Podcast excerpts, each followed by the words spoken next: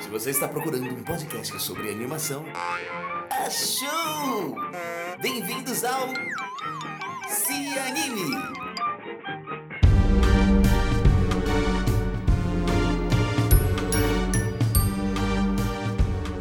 Olá, seja bem-vindo a mais um Se Anime Podcast, o podcast de animação do Cosmonerd. Eu sou Vinícius Augusto Bozo, roteirista, produtor e um apaixonado por animação. Estamos na segunda temporada do Se Anime e hoje nós vamos receber Paula de Abreu. Ela tem muita experiência trabalhando como ilustradora de cenários em séries para Cartoon Network, Disney, Netflix. A gente vai conversar um pouco sobre esse tipo de trabalho aqui hoje. E também ela tem um trabalho autoral muito legal que eu fiquei apaixonado quando assisti, que é Gato The Cat. A gente vai conversar sobre isso, conversar sobre as próximas produções e também sobre um projeto de game. Olha que legal. Então não perde, fique por aí. Se anime começa agora. Música Olá para você que está ouvindo Se Anime, mais um episódio começando, falando de animação, essa segunda temporada que a gente veio com todo o gás aqui. E hoje eu tenho uma convidada que eu conheci num evento muito legal. Aliás, vocês vão ouvir muito falar desse evento na segunda temporada, que foi o Festival Anima Ceará, festival de animação que aconteceu aqui no Ceará e que teve uma curadoria muito legal e muitos animadores, produtores, diretores de vários lugares do Brasil é, tiveram seus trabalhos exibidos por aqui. É lógico que por conta da pandemia o evento foi online, né? Então a gente não teve essa, esse networking é, físico, digamos assim, mas tivemos esse networking virtual e continuamos isso aqui, estendemos isso aqui no Se Anime. Então hoje eu estou trazendo a querida Paula de Abreu falando com a gente direto de Belo Horizonte, Minas Gerais, terra que gosto muito mais da conta. É, e eu estou aqui em Fortaleza fazendo essa entrevista aqui. Seja bem-vinda, Paula. Obrigado por aceitar o convite. Pô, que isso, muito obrigada por me convidar. E te falar que esse festival foi muito legal, inclusive, porque eu me senti muito chique, porque era um tela, uma tela gigante e você com o apresentador lá conversando comigo no telão gigante, me senti Zordon dos Power Rangers lá. foi muito é. massa. É, era isso mesmo.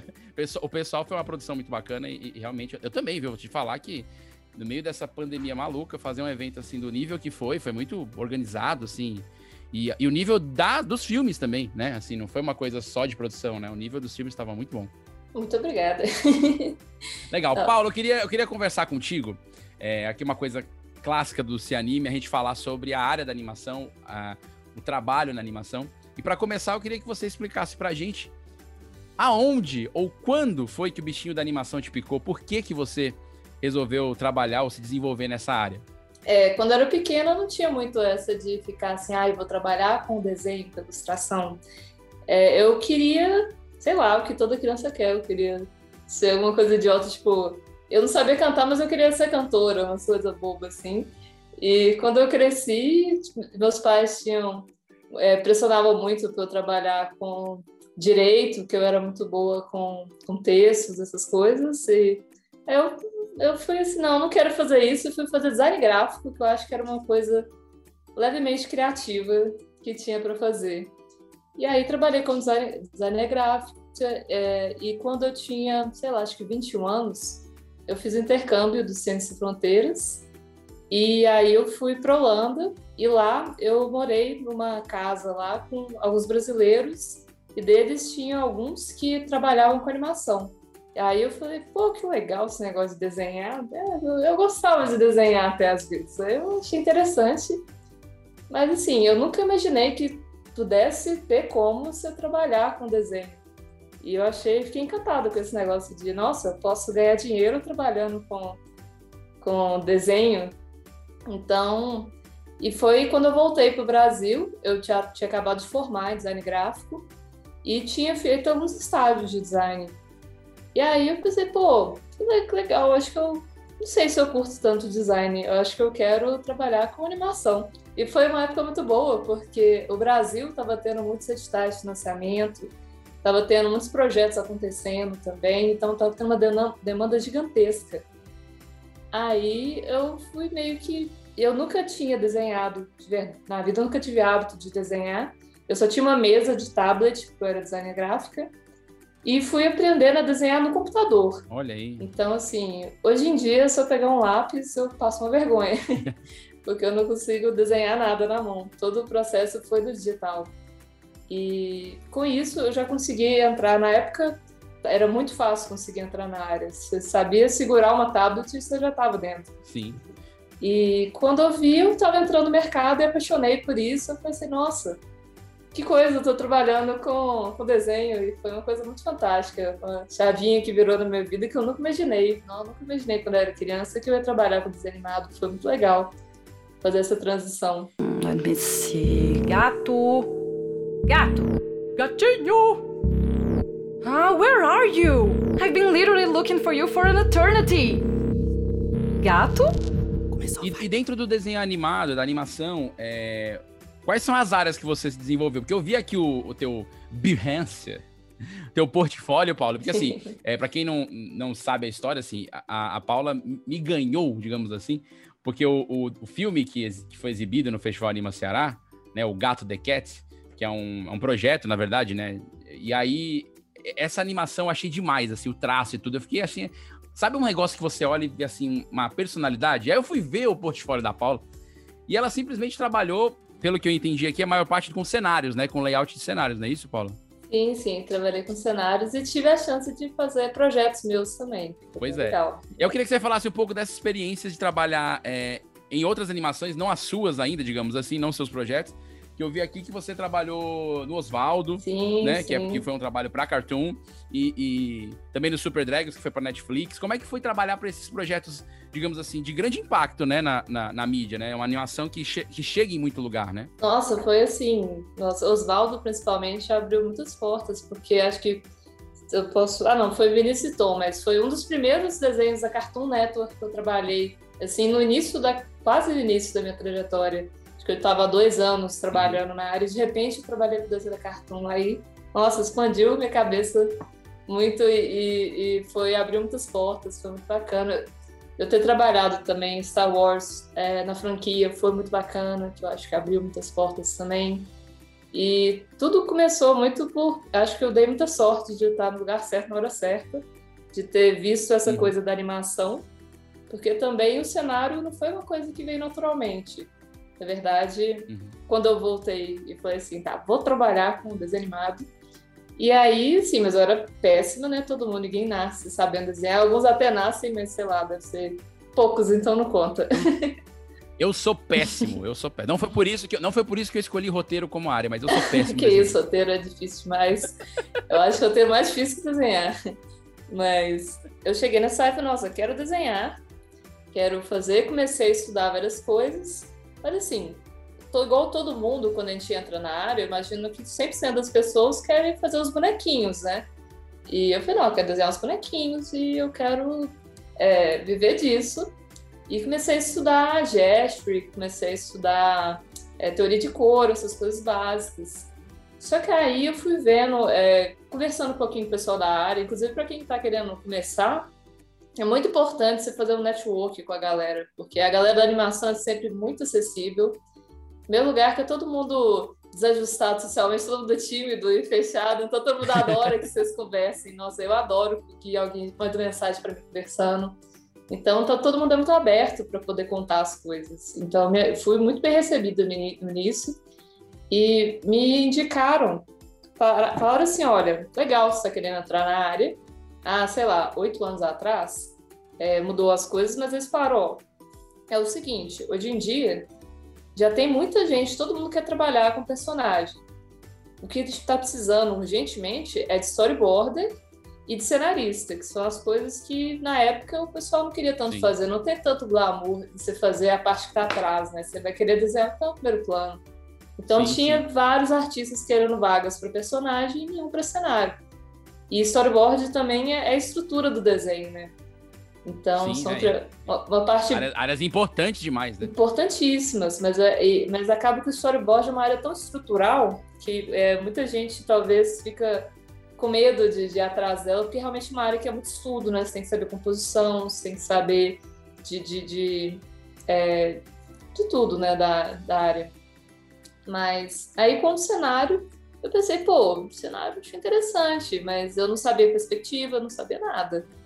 Mas eu fui fazendo alguns estudinhos cenário e fui tentando conseguir trabalho na área. E como tinha sempre muita demanda, Eu consegui entrar, mesmo sendo incrivelmente medíocre no início.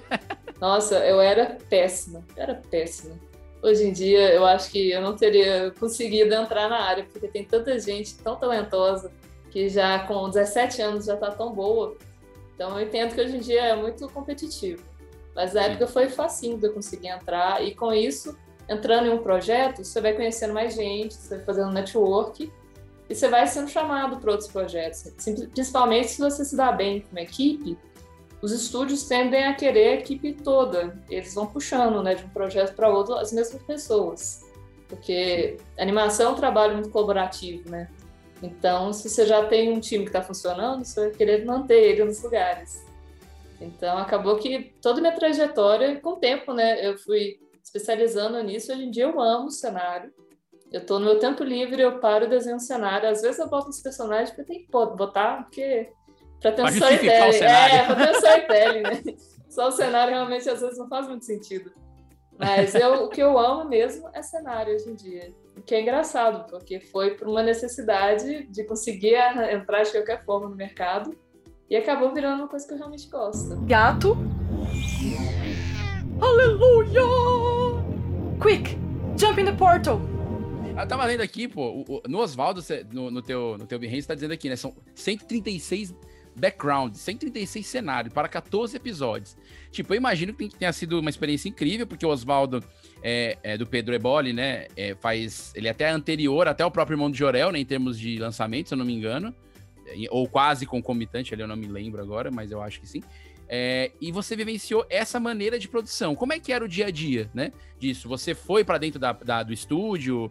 para dentro da produtora? Como foi isso? Depende do projeto. Para esse especificamente uhum. da vida, eu trabalhei 100% home office. Então, eu estava de casa e tinha. E você vê, antes da pandemia já era super normal. Na Sim. área da, da é. animação é. é super comum home office. Então, eu trabalhava de casa.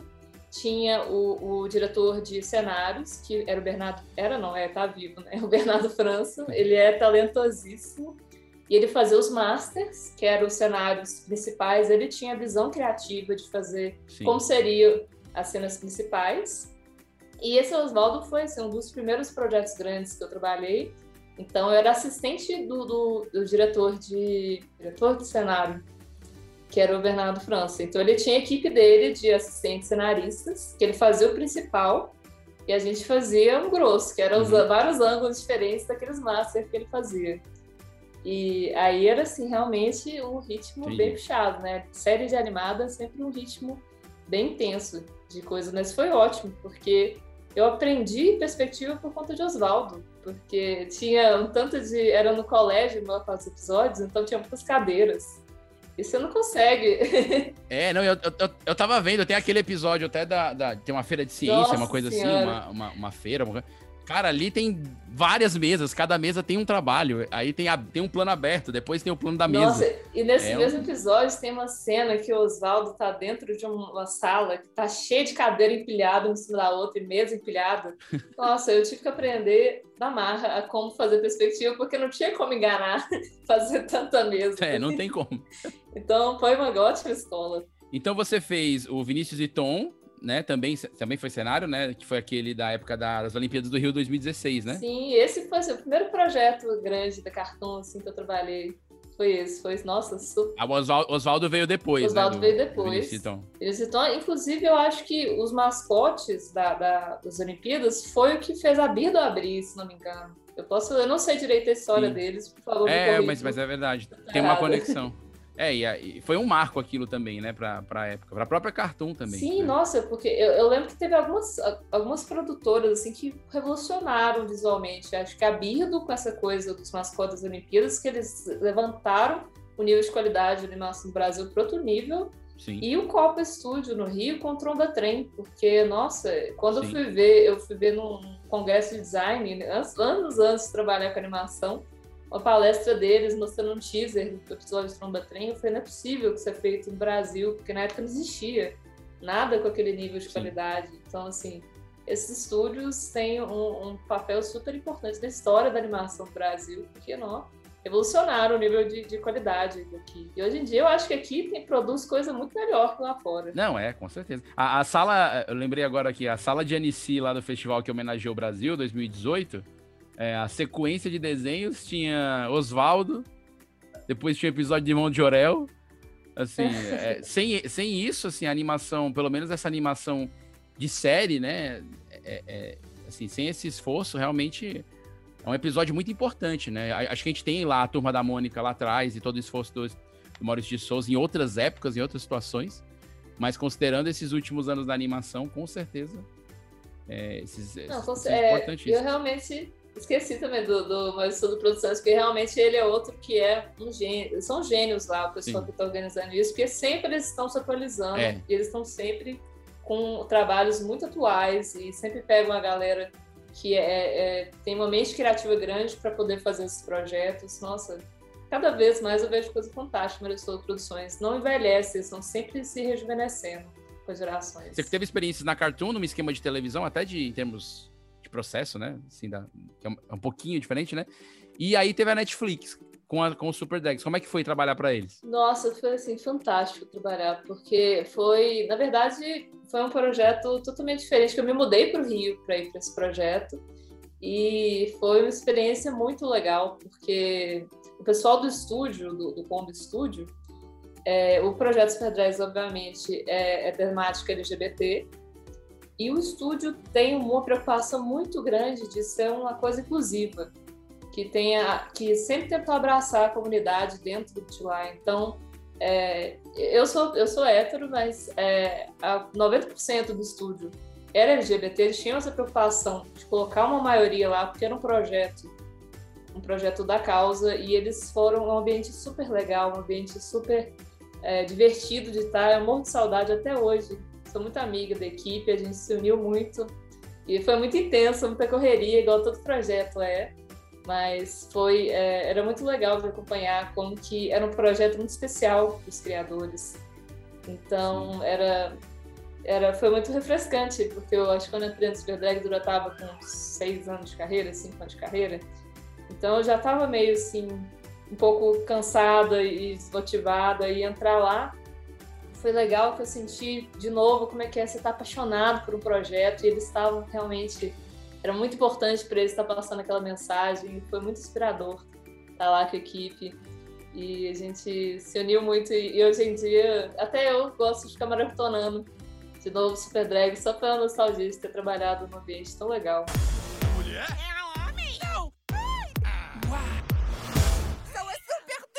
E nesse caso você se mudou para trabalhar, né? Então também tem essa questão da proximidade, né? Talvez até mais do que o Oswaldo no sentido de, de rotina, né? Você tinha uma ter a equipe lá junto, né? Sim, o que é muito foi muito atípico na minha carreira, porque eu já trabalhei como diretora de arte de uma série, coordenando uma equipe que estava presencial, eu estando no home office. Então, assim, para mim sempre foi o padrão estar trabalhando no home office de casa.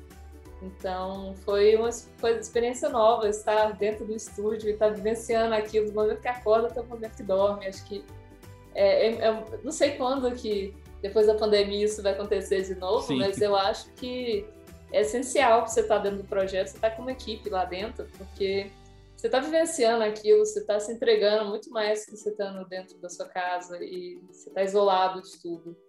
Você se envolve de uma forma diferente e às vezes a troca de informações é uma coisa muito mais fluida.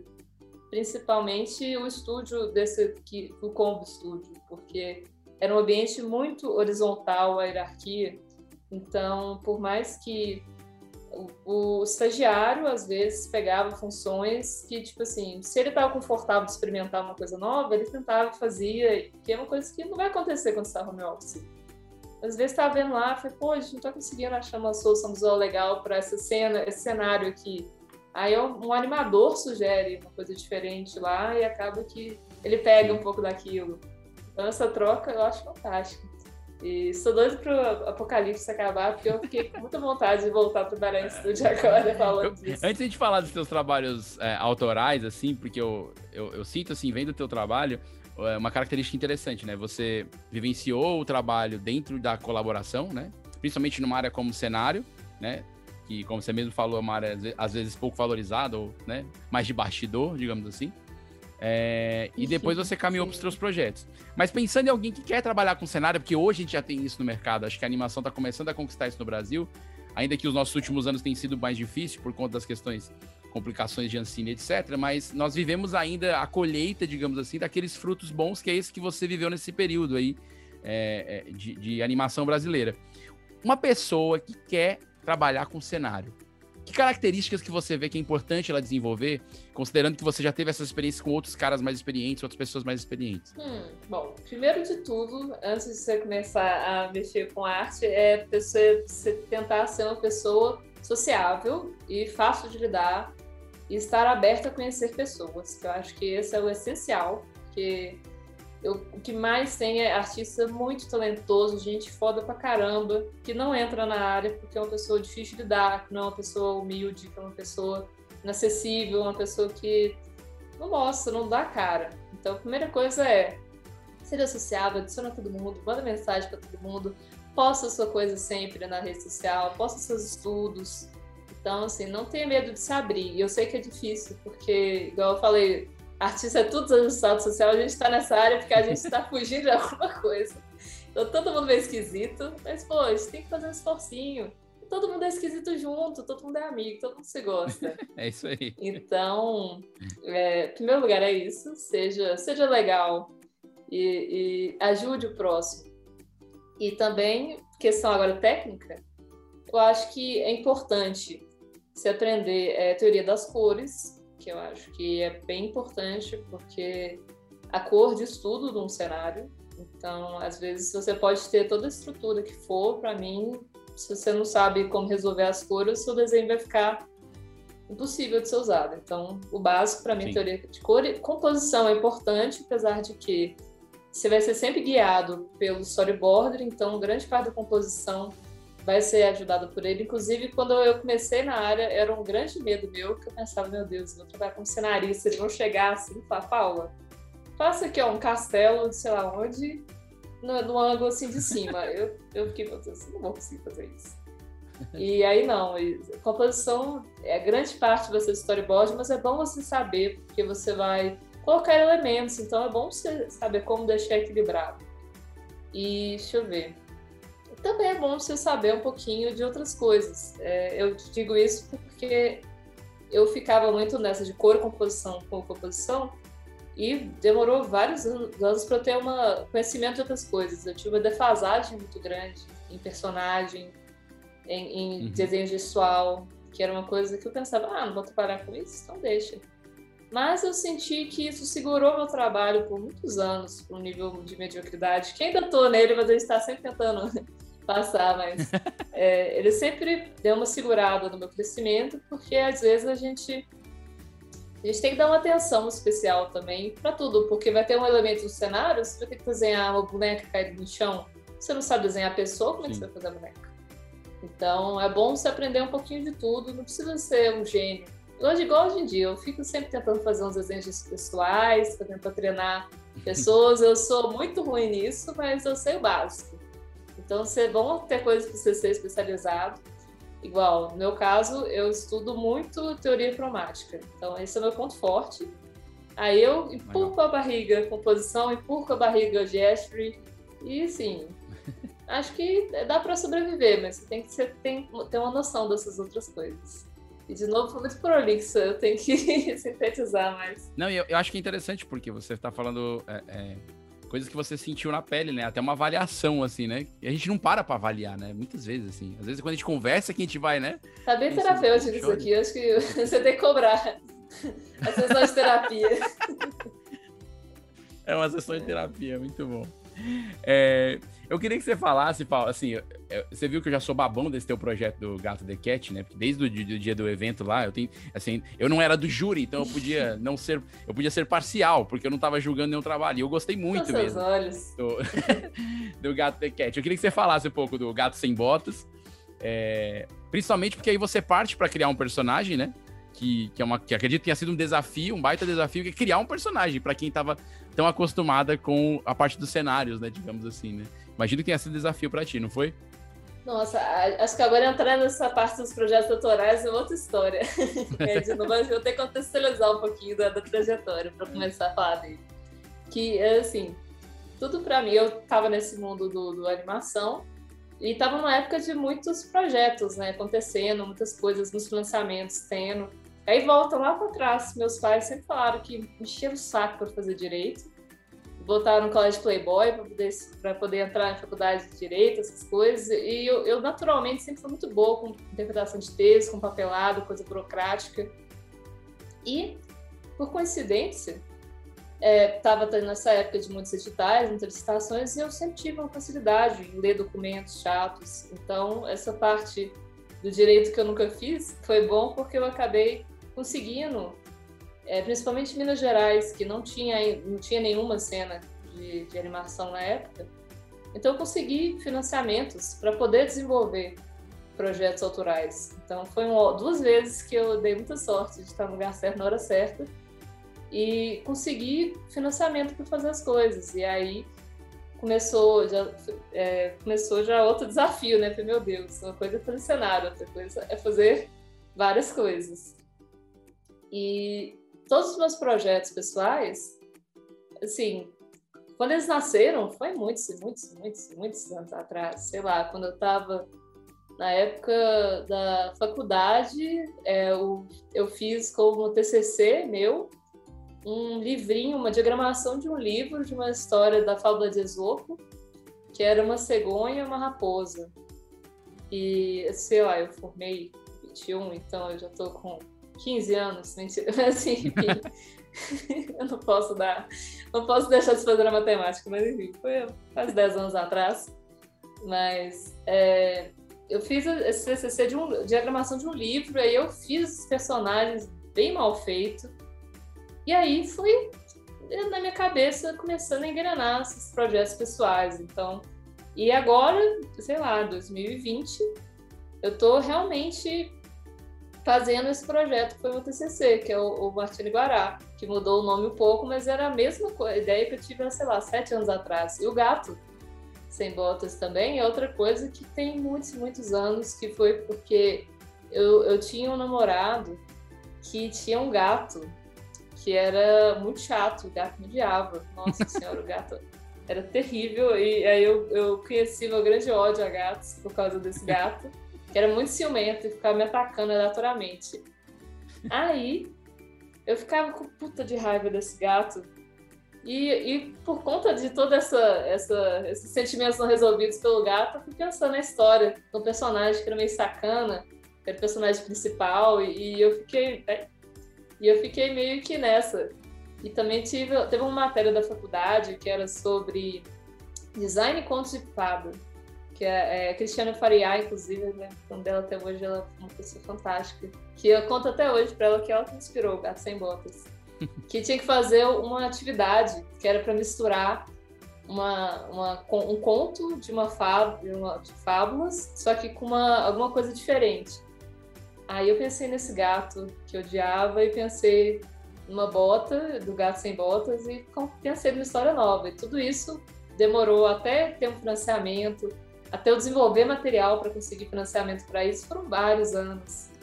E quando finalmente rolou, eu falei assim, nossa, velho, legal. E, e, enfim, foi é uma coisa mais de conseguir ter batido, estar tá no mesmo lugar, é, na, é, calma, edição, tá no lugar certo na hora certa mesmo, e eu consegui desenvolver essas coisas. Então, acaba que ficou uma, uma trajetória mais de sorte do que qualquer outra coisa, né? Ou de estar tá percebendo o, movimento das coisas e tentar Sim. juntar. Mas é tudo demorado, as pessoas acham que tem que quer fazer um projeto pessoal, acho muito legal, inclusive, faço muitos projetos pessoais, mas tenho noção que demora 10 anos para o negócio acontecer. E é, é é. normal, não desista. Uma hora acontece. É, e, o, e, os motivos são os mais variados, né? Às vezes é financiamento, às vezes é porque a equipe não, não não tá alinhada. Às vezes você entrou num outro projeto que te sugou muito e você não conseguiu dar atenção para aquele primeiro. É, os motivos são mais, os mais variados, assim, né? É, mas assim, eu acho que é muito difícil você fazer um projeto de piloto sem ter uma verba. Eu acho que assim, você consegue fazer, mas você acaba que você não consegue engajar uma equipe para trabalhar de graça. Porque, pô, tudo bem que todo mundo pode ser o, o dono daquilo, mas vai ter sempre oportunidade de trabalho. Eu acho que o grande legal do Gato Sem Botas para mim foi que eu consegui ficar um ano parada. Um ano sem fazer nada, só fazendo ele. Então, acho que se... É, o, o, tempo ele alimenta um projeto melhor, né? Isso é interessante Sim. porque tanto no mercado, digamos assim, da publicidade, uh, da própria televisão, né, que está cada vez mais corrido ainda, que tenha processos e procedimentos, é, a, grande, a grande variável é tempo, né? As séries geralmente têm menos tempo de produção do que um longa, né? Geralmente a equipe para um longa se dedica para o longa. Às vezes a série é, é outra pegada, tem que ser entregue mais rápido. E quando é autoral, que é seu, quando eu digo autoral no sentido do indivíduo, né? Que não é de um estúdio ainda grande e tal, com equipe que tá lá. Quando é seu, aí, meu chapa, aí é que você pode botar 10 anos mesmo. É, não. E, e, 10 anos tu falta conseguir financiamento, geralmente, que é difícil. É. Hoje em dia não vai ter edital mais, que hoje em dia. Ai, meu Deus, enfim. Mas, é... Principalmente pra gente que tá no início, quando eu digo a gente que tá no início, assim, no início como, como, como, como produtor da sua própria ideia, né? Porque por mais que você tenha 10, 15 anos de experiência no mercado, é, trabalhando em outros estúdios e tudo mais, quando você vai dar start no seu projeto, né? Que aí, que aí o CNPJ começou agora, digamos assim, é, é como se você tivesse um novo início, né? Sim. No mercado. Né? E assim, é bizarro, porque eu, eu trabalhei vários anos como como cenarista e estando acompanhando o processo de animação, mas foi só na hora que eu sentei e fiz do início ao fim um curta que eu entendi quais eram as etapas todas. Porque é, são, é, tão, sub, é tão subdividido as coisas da animação que, tipo assim, às vezes você não percebe o quão grande é. Sim. Quando eu falei, nossa, as coisas são bestas, olha só que boba da minha parte. Na hora de fazer o curta, eu pensei, putz, tem que fazer sonoplastia, porque é uma coisa que sempre foi tão natural, é que, tipo assim, na animação não tem como captar o som dele amassando papel, tem que ir lá e pegar o som e amassar o papel para poder é. colocar naquela animação, é uma coisa tão óbvia. Mas eu só caio na ficha que eu precisava contratar, contratar um sonoplasta para fazer aquilo. Na hora, durante a produção, eu falei, meu Deus, é, é coisas tão básicas, mas a gente só vê fazendo. É, o, o processo ensina, então, a animação é interessante que o processo ensina demais, né? Quando você senta para fazer, você, você, as porradas que você leva, é, é, tipo ensinamento mesmo, um atrás do outro. Total, e é só errando que a gente aprende na área criativa inteira, né? Porque que, ah, pô, todo mundo, todo artista que é muito foda, só é foda porque teve vários fracassos na vida inteira. Então, assim, não tenho medo de fazer coisas horríveis, porque todo mundo faz coisa horrível, precisa fazer coisa boa, sem fazer muita coisa é. horrível. Eu sempre me lembro, quando, quando fala esse negócio de errar, eu sempre me lembro dos casos do, dos bancos é, lá, lá, em Israel, quando você. Uma tradição, não sei se é uma tradição, um modelo de negócio, melhor dizendo. Quando, quando você quebra, digamos assim, você é, tem mais chance de ter um financiamento melhor no banco, um próximo financiamento. É, no, no Brasil é o contrário, é. Quanto mais você quebrar, menos o banco vai querer te emprestar dinheiro. Porque Israel considera que se você quebrou duas vezes, a terceira é, você tem mais chance de acertar, né? Então, assim, Nossa. isso é uma sacada muito boa, né? Uhum. Porque, lógico, errar é, é porque alguma incompetência você tem no, no, processo, mas se você errou uma, duas, três, na quarta, você tá bem melhor preparado que na primeira, não tem, não tem como, né? Então isso é uma coisa muito, não, muito, muito legal. É, Paulo, eu queria que você falasse é, um pouco sobre esse fato é, é considerando esses tempos de pandemia e tudo mais, eu sei que você está em Belo Horizonte, você viveu um tempo no Rio, viveu na Holanda. Mulher, onde jogar, mulher, ela tá lá e, e faz. Mas é interessante esse tempo que você está passando em Belo Horizonte, né? Você, você, você, tá, você tá vivenciando esse mercado que talvez fosse ainda menor antes do, das possibilidades de lei, de incentivo, editais e tudo mais. E como é o cenário hoje da, da animação, assim? É, como que como, tem algum projeto sendo desenvolvido aí? Como é que você consegue ver, visualizar esse mercado da animação é, em BH? Então, aqui em Belo Horizonte, nossa, nos últimos anos deu uma expansão muito grande, muito grande mesmo. Agora tem a Imagine, é Belo Horizonte, Minas Gerais como um todo. Tem a Imagine, que é agora, que é uma empresa que está fazendo um longa. Tem, é, tem também a produtora da Tânia, que está fazendo um longa de animação aqui. Tem em Divinópolis, está tendo também um longa de animação sendo feito. Ó, três, assim, só deu parando para pensar agora. Então, assim, é uma coisa que para mim era impensável há alguns anos atrás. Então, e eu acho muito legal para a galera que tá. Tem também uma faculdade muito boa que não existia na época minha, que era ciência de, é, ciência de animação, não é, é da Federal, calma. Acho que é é, cinema e de animação, uma coisa assim, uma coisa bem específica. Então tem gente de outros uhum. estados vindo para cá. Então, assim, Legal. tudo isso eu acho que Minas está crescendo para virar um polo, então acho que está andando a passo pequeno. São, é, todos os produtores, é o primeiro projeto deles que está tendo. Então, assim, é muito legal e, e muito bacana estar tá sendo parte dessa safra que está começando a, a, criar mercado novo aqui. Então, é, Minas Gerais, Belo Horizonte está tá bombando. E, e, se eu tivesse entrado nessa área há muito tempo atrás, eu talvez estaria trabalhando aqui a vida inteira, não teria saído, porque já não precisaria ter que ir para São Paulo e para Rio, porque assim, eu trabalhava home office em São Paulo, mas como todos os projetos que eu trabalhava era de São Paulo, eu estava sempre lá. Às vezes eu ia, passava um mês, às vezes quando eu fazia o trabalho de direção de arte, eu passava uma semana com a equipe lá e voltava. Então, assim, eu, te, eu sempre, tudo foi um fluxo para São Paulo e Rio, esse eixo dos dois. E acho que para muita gente ninguém tem essa opção. As pessoas estão tá começando, a pessoa não tem como investir. E ir para São Paulo ficar pedindo pedindo emprego lá. A pessoa aqui, você já nasce aqui, você já vai desenvolvendo aqui, você já vai entrando nos estúdios daqui. Então, eu acho muito legal e eu espero que, sei lá, em cinco anos BH seja mais bombando ainda de projetos legais. É, é isso, é muito massa. E quanto à pandemia como um todo, é, eu gosto muito de BH como cidade e acho muito legal que está desenvolvendo. E, mas para mim foi uma experiência diferente de estar aqui confinada como um todo, porque era teoricamente há um ano atrás eu ia passar um mês com os meus pais porque eu ia é, eu tinha comprado passagem para ir para França, para Annecy, só de ida. Eu ia ficar vivendo como mochilano ah. e cada hora numa cidade e, e era o meu plano que ia ter. É porque eu já tô, hoje em dia eu trabalho, meus, meus frios, os projetos que eu faço são todos para o mercado de fora, então já não, não ia mudar onde eu estava trabalhando, eu queria ver o mundo, explorar as coisas, então está sendo uma experiência não tão esperada estar em BH fisicamente, sendo que eu tinha me organizado completamente para poder viver sem precisar estar em um lugar fixo. Então, acho que. E aí você está no lugar fixo. É, estou no lugar fixo no momento, então assim, ainda, é, ainda tá sendo diferente, mas foi bom, sabe? Porque, inclusive, talvez seria legal fazer a ponte do, do projeto de jogo que eu fiz. Porque. Sim, sim. Foi. Eu fui, acho que eu devo ser a única pessoa do mundo que ainda tá de quarentena meio rigorosa. Porque meus pais são. É, minha mãe, ela é diabética, idosa, e meu pai é idoso e acabou de recuperar tratamento de câncer. Então, assim, super risco, grupo de risco. Então, eu fiquei muito paranoica. Eu moro sozinha aqui, eu peguei um apartamento para mim, mas mesmo assim visito eles toda semana, então estou muito rigorosa. Aí Sim, ficar um ano em isolamento total foi me deixando meio doidinha da cabeça. E eu fiquei assim, meu Deus, eu tô. Fiquei meio, meio surtada, que eu já tava fazendo a mesma coisa sempre. E é muito legal trabalhar com animação, mas é trabalho como todos os outros. Se Sim. tem uma coisa que artista não pode é ficar na mesmice muito tempo. Porque senão a gente fica estagnado, a gente fica sem foco, a gente para de fazer uma coisa legal.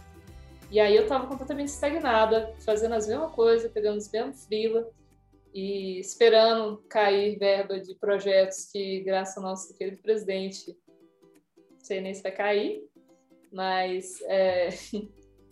E aí eu comecei a surtar e pensei, nossa, eu preciso mudar, preciso fazer alguma coisa diferente. E aí com isso eu fui descobrindo e me apaixonando com o, o mundo de jogos casuais, que são esses jogos de mobile. E aí eu vi nisso uma oportunidade de fazer um sorteio diferente. E eu fui na guerrilha mesmo, desenvolvendo um joguinho pra, pra do universo dos personagens da Márcia Guará, que esse conseguiu o financiamento uhum. para fazer o piloto. E, nossa, foi para mim uma experiência muito legal como artista. Você recomeçar em uma coisa completamente diferente, adrenalina de estar fazendo uma coisa nova. E, nossa, se não fosse a quarentena, eu acho que eu não teria tido essa surtada, essa necessidade de fazer uma coisa nova. E, então, assim, para alguma coisa serviu essa porcaria de quarentena. Não, e, e, aí você, nesse sentido, é, você sai na frente, né? Porque você tem uma qualidade gráfica por todo o teu histórico, né? Que quando você vai, vai fazer o desenvolvimento de, de jogo, você certamente muitas áreas é, é, afins, né? Por exemplo, teu estudo, teu estudo das cores, teu, teu conhecimento de, de, de composição, é, com certeza ajudaram na, na área de. Né? Eles foram fortes para a área de game, né? Para fazer um jogo. Né, Você, você viu essa, essa conexão de tudo que você aprendeu colocando em prática numa área diferente? Sim, com certeza. Apesar de que eles são muito diferentes, né? Porque depois que eu acabei fazendo esse projeto e colocando o Behance, foi chegando organicamente muita oportunidade de freelancer de, do, do- de jogos. Então, assim, na, na teoria, realmente é a mesma coisa, né? Só é uma forma diferente de contar a história. Na hora de fazer o portfólio, eu achei a mesma coisa. Mas aí, quando eu comecei a pegar a fila, aí eu vi que, meu Deus, é outra coisa. Os termos são diferentes. A- a- Sim, sim. O jeito de preparar arquivos é completamente diferente. É, tem o programa de Unity também, que é uma coisa que a gente da animação não usa. Então, assim, é, a- até o jeito de animar frame a frame dos jogos é diferente da animação que a gente está acostumado, que é o cutout. Porque no jogo é tudo focado na, na interação com o usuário, na animação é tudo focado no storytelling. Então, são Sim. é, duas abordagens diferentes, e aí, só que só tendo essa vivência trabalhando nos projetos que eu fui vendo essa diferença do universo dos jogos para o universo da animação. Como foco é diferente das duas coisas. Mas foi assim, foi uma experiência muito legal e acho que dá para aproveitar muita coisa, mas tudo é um grande aprendizado e foi legal. Para mim, o legal é isso. Eu acho que eu, eu gosto de estar sempre mudando e foi muito legal ter que aprender uma coisa nova sem precisar, sei lá, virar contadora, mudar a minha Sim. profissão totalmente, a virar médica. Ah, where are you? I've been literally looking for you for an eternity. Gato?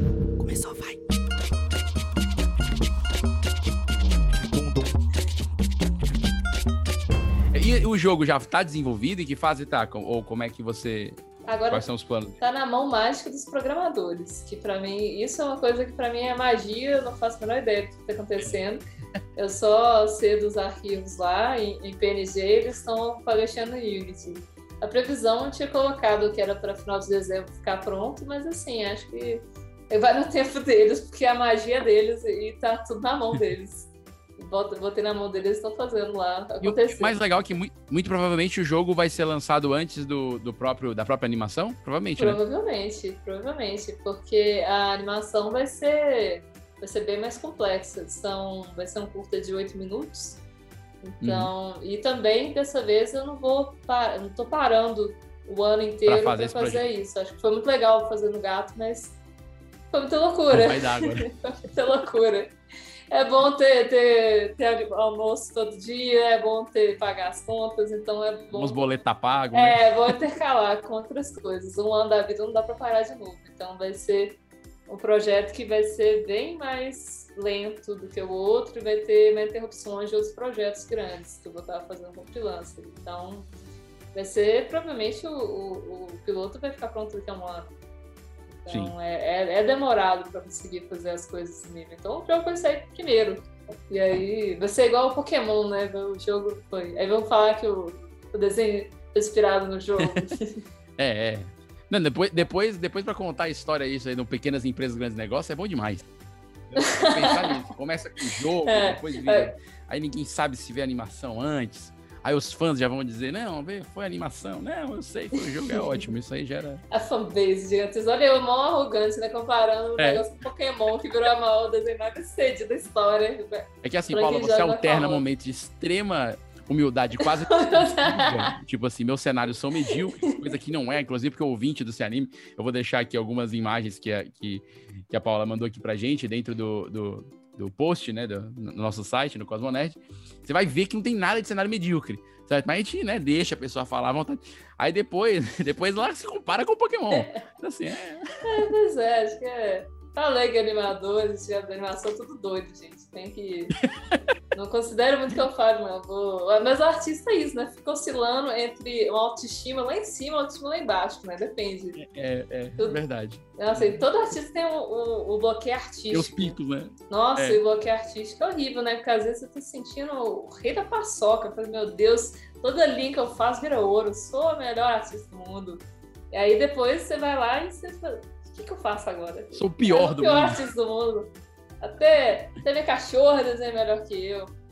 Mas, uma coisa dessa de, de, de oscilações de, de, autoestima é legal contar também para quem está quem tá sentindo um pouco começando a área, eu vou contar um pouquinho como é que foi para mim essa experiência de, de uhum. entrar. Porque, igual assim, eu me tranquei. Quando eu voltei do Brasil, eu tinha formado a faculdade eu estava num estágio que era quatro horas e pensei, o resto do dia eu vou ficar estudando. Fiquei, sei lá, acho que uns seis meses estudando, que assim, pro artista não é muita coisa não, gente. Artista tem que ser uns, um ano, assim, de, de dedicação mesmo para chegar no resultado, começar a ficar bom. Uhum. Mas uhum. quando você está começando, às vezes você não tem um referencial o que é bom, o que é ruim. Você não tem aquela, aquela afinação estética muito boa. Então, assim, para quem não era ilustradora, para quem não era designer para quem todos os colegas dela eram designers não ilustradores, eu falo, nossa, eu sou a melhor ilustradora aqui de todo mundo que eu conheço, porque eu só conhecia gente que não era ilustrador, né? Então, olha isso. Fiz duas linhas certas, sou claramente o novo Leonardo da Vinci. Sou um gênio. E aí, eu, assim, com todo meu ego inflado de conseguir saber o básico do básico de ilustração, fui, inclusive, numa época que não existia mercado de animação do Horizonte, que era muito famoso na época o mercado de livro editorial. Mas mesmo assim, o livro editorial é uma coisa muito experimental, né? Uma coisa que tem uma, uma, uma, um jeito de comunicar que não tem tanto a ver com a teoria de cor e tal, tem mais a ver com a expressividade artística. Então, era duas, duas coisas super diferentes. Então, não tinha tanto referencial de animação aqui. E aí, eu fui para São Paulo, viajando, pensando assim, pronto, vou para São Paulo passar um mês lá, já vou voltar com cinco trabalhos para esse trabalho claramente. Eu era totalmente doida, eu nem marcava os estudos, eu só batia lá na porta deles e entrava. não faço isso, gente. Oi, eu sou Leonardo da Vinci. É, eu sou Leonardo da Vinci, ó, jogava assim as coisas, os desenhos, assim, eles catavam, falei, meu Deus, essa menina precisa trabalhar comigo. Aí eu chegava lá, com meu portfólio impresso, chegava nos estúdios, mostrava assim, aí e, e foi uma grande quebra na cara. Porque todos os estúdios que as pessoas eram muito simpáticas de me receber, mesmo sem marcar, que é muito sem noção da minha parte, mas eu tinha 20 anos, pô. Aí eles olhavam assim e falavam, nossa, que bonito, parabéns, entregava e embora. Cadê meus louros? Cadê minhas barras de ouro? O que está acontecendo? Cadê meus trabalhos? E aí eu vi que, tipo assim, eu trabalho, aí eu fui conhecer os artistas de lá e ver como é que funcionava e, comparar com os artistas. Eu falei, meu Deus, tem muito artista, eu, eu sou nada, eu sou o pior artista do mundo. E, é, e acho que esse sentimento de, de, de, desilusão foi muito importante para mim, porque eu vi quanto que eu precisava melhorar ainda. E acho que até eu conseguir um trabalho foi acho que quase um ano depois mesmo. Uhum que foi o Vinícius Tom, um trabalho grande mesmo de estúdio de animação. Então, foi assim, importante a gente ver, a gente está sempre procurando os artistas e ver o que está atual hoje em dia, para a gente não ficar se iludindo, achando que a gente está num nível que é nível bom ainda, porque tudo depende do referencial, né? A gente acha que a gente desenha bem, porque a gente está num ambiente que ninguém é ilustrador, mas pô, a gente tem que se inspirar nos melhores, a gente tem, sempre tem que ficar tentando tá entre as. É, o pior entre uma sala de pessoas muito boas. E acho que. E o artista tem mais muito sensível, então é bom a gente sempre manter um, o reality check, checar a realidade e aprender a ser humilde. Legal. Porque todo mundo. Quem não é humilde é porque é ruim, tal mesmo. Muito bom. Paulo, a gente tá chegando no final do nosso papo, essa hora que o público fala, ah. Mas eu tenho aqui meu momento Marília Gabriela que eu adoro este momento, que é um momento de perguntas rápidas, ping-pong. Você responde o que vem na cabeça. Ai, meu Deus. Que bom que tem edição.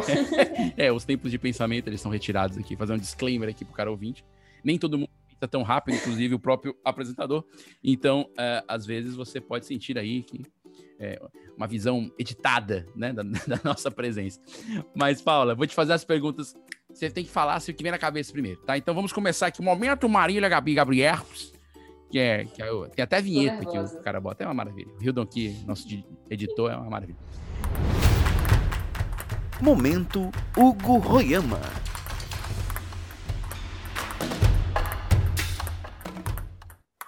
Paulo, vou te fazer a pergunta rápida e você responde bem na cabeça. Pronta.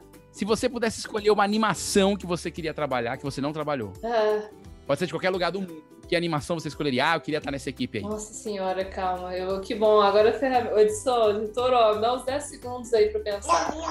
Porque, poxa, tem tanto desenho que eu amo tanto. Tipo, eu, eu sou uma pessoa que eu já devo ter citado Pokémon aqui na conversa umas três vezes. Eu gosto muito de Pokémon, mas a estética não me agrada tanto. Mas, pô, eu vou falar, pô, Tromba Trem. Tromba Trem é um desenho que foi o desenho que me fez querer trabalhar com ilustração. Eu cheguei mais tarde, é, passar um processo seletivo para poder trabalhar com eles, mas era bem na época do Gato Sem Botas, que eu estava 100% dedicado, então não consegui. Mas, pô, é, é um desenho que, que seria é. muito significativo ter a chance de trabalhar nele, porque foi o desenho que me fez querer entrar na área. Legal. Aliás, momento merchan, o Zé Brandão confirmou presença nesta temporada, já mandou mensagem aqui, me respondeu. Falou que é só agendar. Então, você que está ouvindo esse episódio, em breve teremos episódio com o Zé Brandão. Vamos falar de Trombatrem, o filme, inclusive, para fazer merchan. Então, tudo a ver aqui com a que a Paula falou. Não, eu vou assistir, tô Vai muito massa. fã. É, beleza. Quais são as três animações que são importantes para a tua formação? Assim, não que você tenha queria trabalhar, mas são três, ah, tá, três animações aqui assim, que compõem o que a Paula profissional é? Toda, anima toda geração tem uma animação que mudou tudo, o jeito de contar as coisas. Eu acho que. Eu não gosto desse desenho, mas eu acho que A Hora da, da Aventura é um desenho que meio que revolucionou o jeito de contar e criou uma. ditou o que, que seria uhum. a, a, cara dos desenhos hoje em dia. E eu acho que por mais que. Pô, eles foram muito. muito doidos e essa licergia que eles têm, eu acho que veio muito deles. Então é um desenho que eu vou citar, por mais que eu não goste tanto. Agora, um desenho que eu gosto muito, muito, muito, muito, e que eu queria chegar nesse ponto de conseguir passar a história de um jeito tão fantástico, é Gravity Falls, porque é tudo que eu gosto no desenho. Eles têm uma coisa de folclore, mas tem uma coisa de um pouquinho de uhum. sinistro e tem uma coisa meio macabra, que é o Bill Cipher, que ele é um negócio Illuminati, é meio irônico também. Eu acho que, nossa, mudou gerações. E eu vou, talvez, falar de anime, para anime, para ficar democrática, que é o Full Metal Alchemist, que é uma história muito bem amarrada, escrita por uma mulher, que eu, o Japão é um lugar tão machista em tantas coisas, então, para a mulher conseguir ter seu espaço lá e, e, fazer uma série que fez tanto sucesso e ter uma história tão impecável. Nossa, eu acho que essa mulher é muito foda e, e, e é foda porque, tipo, quantos desenhos foram feitos por mulher que não tem temática de coisas de menininha? Porque tem essa coisa também. E, pô, eu sou, eu sou mulher, eu não quero consumir só conteúdo de menininha, né? Eu não, não tô dentro dessa caixinha. E é uma, uma criadora que criou uma história que não foca necessariamente no universo feminino, mas da mesma forma, como mulher, eu assisto e falo, pô, velho, que legal, os personagens femininos são legais, são bem elaborados, tem igual o Naruto, que as meninas só estão lá pra ser, ser salva pelos personagens ou pra ser erotizadas. E a última pergunta de bate-pronto, o que que a Paula de hoje, do presente, deixa de mensagem para a Paula do futuro, que vai estar ouvindo esse podcast em breve, ou sei lá, daqui a alguns anos. Nossa, tá aí uma coisa que eu nunca pensei em fazer. Eu já pensei muitas vezes que eu falaria para a Paula do passado. Porque a Paula do passado, às vezes, eu, eu gosto de conversar comigo mesmo do passado. Porque, Nossa, olha só o que, que aconteceu desse último tempo. Meu Deus, você não... Mas quando você deixa uma mensagem da Paula para o futuro, a Paula do futuro vai te ouvir com a Paula do é passado. É verdade, nossa. Então, isso aqui eu realmente estou criando uma cápsula do tempo para a Paula do futuro poder conversar. Nossa. Yeah, Mr. White! Yes, science! Eu ver, ó. Em primeiro lugar, Paulo do Futuro, espero que você esteja muito melhor, porque agora tá bosta, né? Sinceramente, acho que tá, tá ruim demais.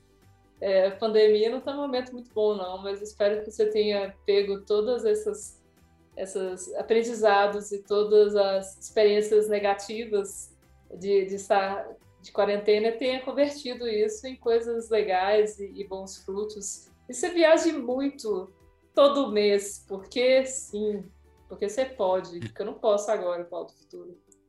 É isso, acho que. Obrigada, eu, eu vou assistir isso daqui a é, 10 vai viajar eu vou lembrar de voltar a viajar. É. Quando tiver assim, presa no escritório ou presa em casa muito tempo trabalhando, fala, ah, não, vou viajar, que a Paula falou pra eu viajar. É, a Paula tava trancada, pô, tem que compensar agora. Olha, Paula, foi muito legal é receber você aqui no programa de hoje. É, quero agradecer pelo convite, é, torço pelos seus trabalhos mesmo. Eu acho assim, já falei contigo em off, acho que a gente tem muita afinidade umas ideias que eu tenho aqui, que a gente vai conversar depois em off, porque tem muita coisa que eu acho que pode rolar de trabalho, porque eu acho Por que tem, tem uma sinergia muito legal. É, e eu acho massa que você continue trabalhando nos seus projetos autorais também, não desista, porque mesmo que dure 10 anos, é importante é, sempre cultivar isso aí, até para formação. Tá bom? Sim, Queria que você deixasse aí o teu Instagram, como é que o pessoal quer conhecer teu trabalho, como te acha. Procura o Paula de Abreu e acho você, como é que é? Ó, acho que não, eu sou muito ruim com essas coisas de, de, de redes sociais, mas acho que se você escrever a Paulares no Instagram vai aparecer. Aí, É, eu também acho que não tem outra, não. A Paulares não tem é, não. então é só colocar isso que vai dar. Porque o meu nome eu coloco alguns lugares Paulo de Abril, alguns eu coloco Paula Rezende, então é uma bagunça. Então procura Paulares. A Paulares que vai aparecer. Mas Maravilha. muito, muito obrigada pelo convite, uma sessão de terapia aqui. Nossa, senti, tive várias epifanias da minha vida. E Maravilha, eu sou... me senti o Celton Mello nossa, agora. eu tô, tô me sentindo mais leve depois desse papo. Aguardo muitas parcerias. O Gasto tem muitas histórias a ser exploradas e eu preciso de um bom roteirista, porque eu teve muitas falhas de roteiro, porque eu cismei de fazer roteiro, tá aí um erro. Os cenaristas não são roteiristas, só porque a gente é criativo não quer dizer que a gente sabe fazer roteiro. Então, assim, eu preciso urgentemente de bons roteiristas. Tá aí uma ponte. Mas conte comigo, sem parecer um merchan, sem parecer um momento cato aqui do nosso, né, momento fast job, momento cine DT. Conte comigo aqui. Nossa, conta perfeito. E muito obrigada de novo. Adorei o papo. Valeu, Paula. E você que está nos ouvindo já sabe, sempre acesse o cosmonerd.com.br. Leia lá as resenhas, as críticas, a gente tem muito conteúdo bacana por lá. E tem os outros episódios do Se Anime, inclusive da primeira temporada, que é uma temporada muito bacana também, tá bom? Nos encontramos no próximo episódio. Siga a gente no Instagram, arroba Se Anime. O meu Instagram também, vai lá, faça uma fezinha, né? Me ajude aí a virar um, um digital influencer. não, não preciso virar isso não. Mas siga lá, gente, arroba Vinícius Bozo com dois S. Valeu, até a próxima!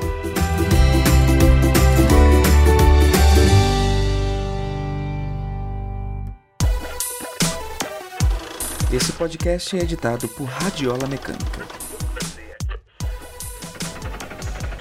radiolamecânica.gmail.com